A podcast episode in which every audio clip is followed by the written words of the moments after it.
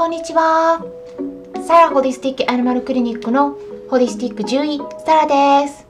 本ラジオ番組はペットの一般的な健康に関するお話だけでなく、ホリスティックケアや地球環境、そして私が日頃感じていることや気づきなども含めて様々な内容でお届けしております。今回は私が飼っている猫ジョバンニの体調についてお話ししたいと思います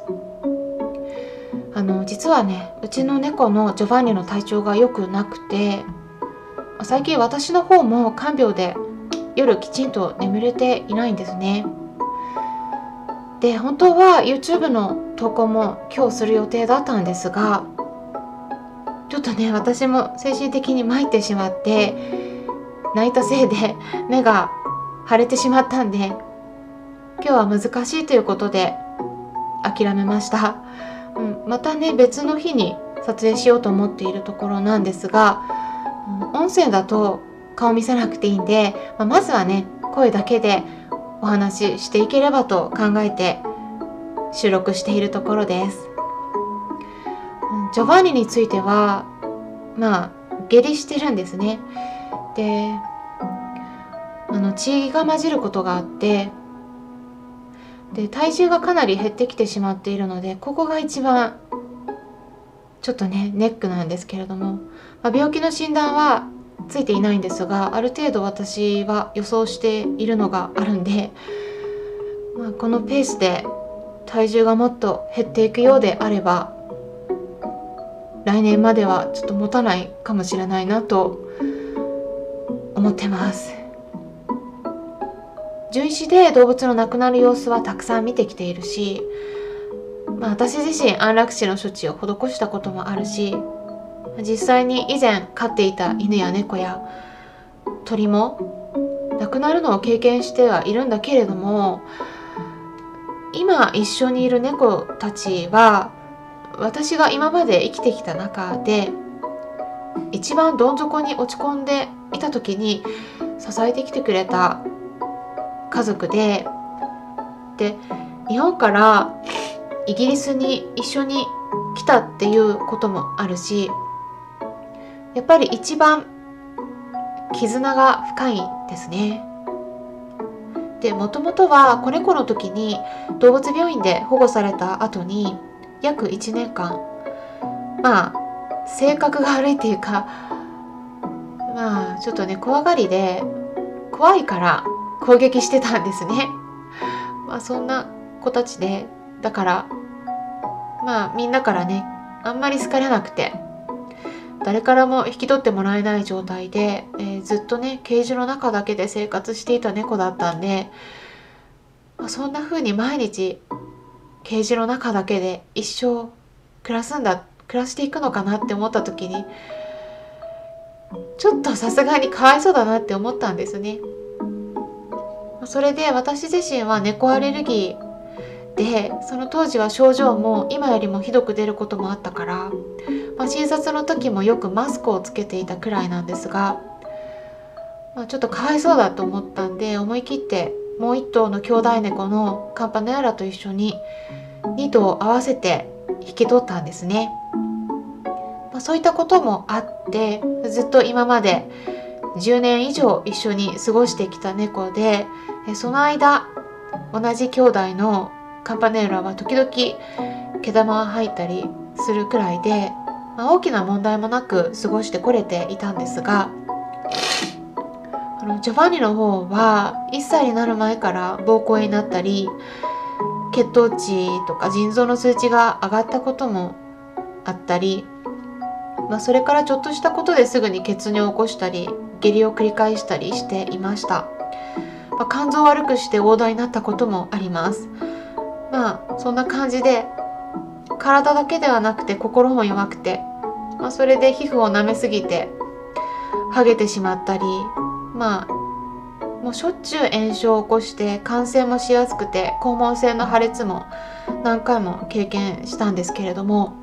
全て家で治したんですね。でこのままではまあライフードをねちょっと与えすぎて与え続けてったらもう確実に 糖尿病とか腎臓病になってもっとね早く亡くなるって確信したんで、うん、食事を手作り食に変えてホメオパティとかハーブも与えるようにして、まあ、それからしばらくは下痢の方が落ち着いて血便も止まってたんですけれどもまあ多分ね完全に炎症を取り切るのが難しいっていうことだと思うんですね。再び血便するようになって今年に入ってから、えー、体重がガクッと減ってきてる感じです。で猫ちゃんの場合がんになってもあまり強い症状を出さないことが多くてあの多いのはまあ下痢を時々するとか、まあ、食欲が落ちたり吐いたりまあそんな感じで強い症状を出さずに体重が落ちてくるっていうパターンですね。なので、まあ、こういう場合考えられる病気としては消化器型リンパ腫とか腺がんなどの腫瘍とか肝臓や胆管膵臓や小腸などの炎症とか腫瘍、まあ、そういったあたりが多いんで、まあ、これらのどれかなんだろうなっていうふうに思っています。まあ、でもねそれらどの病気だったとしてもあのもう私は一通り西洋医学一般の治療もそれから自然療法って言われるような、まあ、他の治療法ハーブとかホメオパシーとか、まあ、全部見ているんで、まあ、どれ使っても、まあ、結局完治させるっていうのは、ね、難しいんですね。で一般的には寿命を延ばすことが目標になるんですけれども、まあ、特にその一般的な西洋医学の治療の方では副作用とか痛みが伴います。もちろんハーブとかホメオパシーなどの他の治療法を使っても完治することはできないことが多いから、まあ、私は腫瘍が小さくなったりとか消えた例も見てるんですけれどもまあでもその後また再発することがやっぱ多くてで症状を和らげることを目標に治療を進めることが多いんだけれどもまあそういったねあのハーブとかだと、まあ、ほとんど副作用がない分まだマシなんですね。うん、で一般のありふれた治療法西洋医学の場合はリンパ腫とかがんだったら手術とか抗がん剤などの治療がおすすめされるんですけれども、まあ、治療を受ける側に立ってみたらやっぱりねちょっとうちの子には正直したくないなと思うんです。で私は獣医腫瘍科の設置されてる、まあ、日本でももうかなり有名な、まあ、獣医さんだったらこの名前を出したら知らない人はいないって言われるくらいまあかなり大きな動物病院でも勤めていたことがあって実際に動物たち見てきたんですけれどもまあ世に出回っているデータはねいいデータを出すんであの実際はねやっぱそれよりも早い段階ですぐに亡くなってしまった子もやっぱ多かったし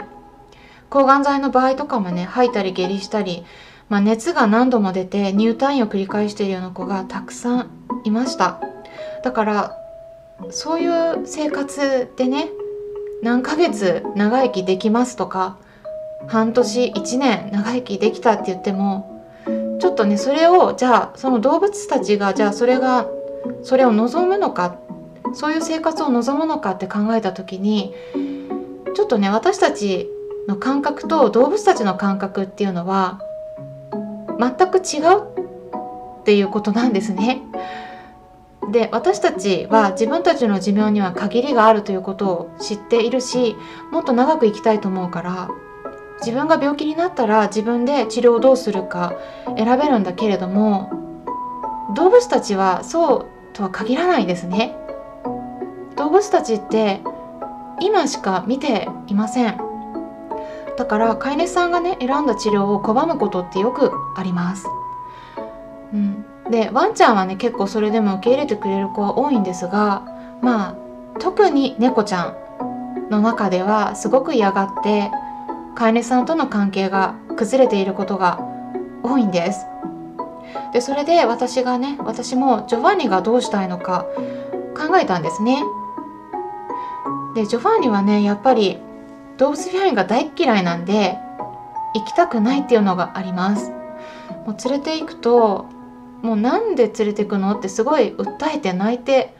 帰りたがるんですね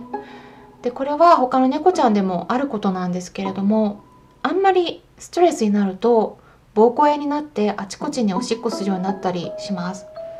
でそういったような症状がまあ動物病院の通院で出ることもあるし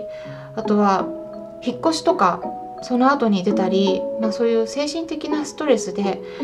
うん、出ることが多いんですね。で、まあ、ジョバンニはまあそういったタイプで、まあ、本能のままにいつも行動して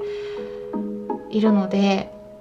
体調が悪くなるともうすごいそれをあらわにして不安になって泣いたりして以前も一度発作を起こしたことがあるんですけれども気を失った時も、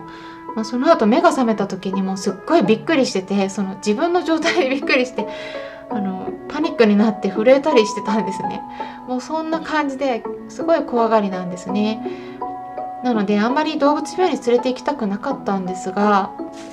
まあ今後症状が強く出た場合安楽死を考えないとならないんで、安楽死はねさすがに私一人で家ではできないことなんで、まあ、イギリスなんですけれども動物病院に連れて行ってかかりつけの先生にお話ししてみようと思っています。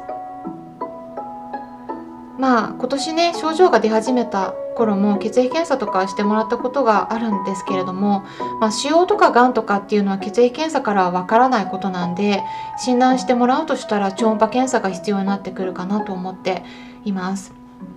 で今回はうちのジョバンニの体調に関するお話でちょっとね 暗い気持ちにさせてしまったかもしれないんですけれども少しでも参考になるようなお話がお届けできればと思ってお話ししました。えー、今回も最後まで視聴していただきありがとうございました。よろしければいいねボタンのクリックとかフォローもしていただけたら嬉しいです。それではまたお会いしましょう。ホリスティック獣医、サラでした。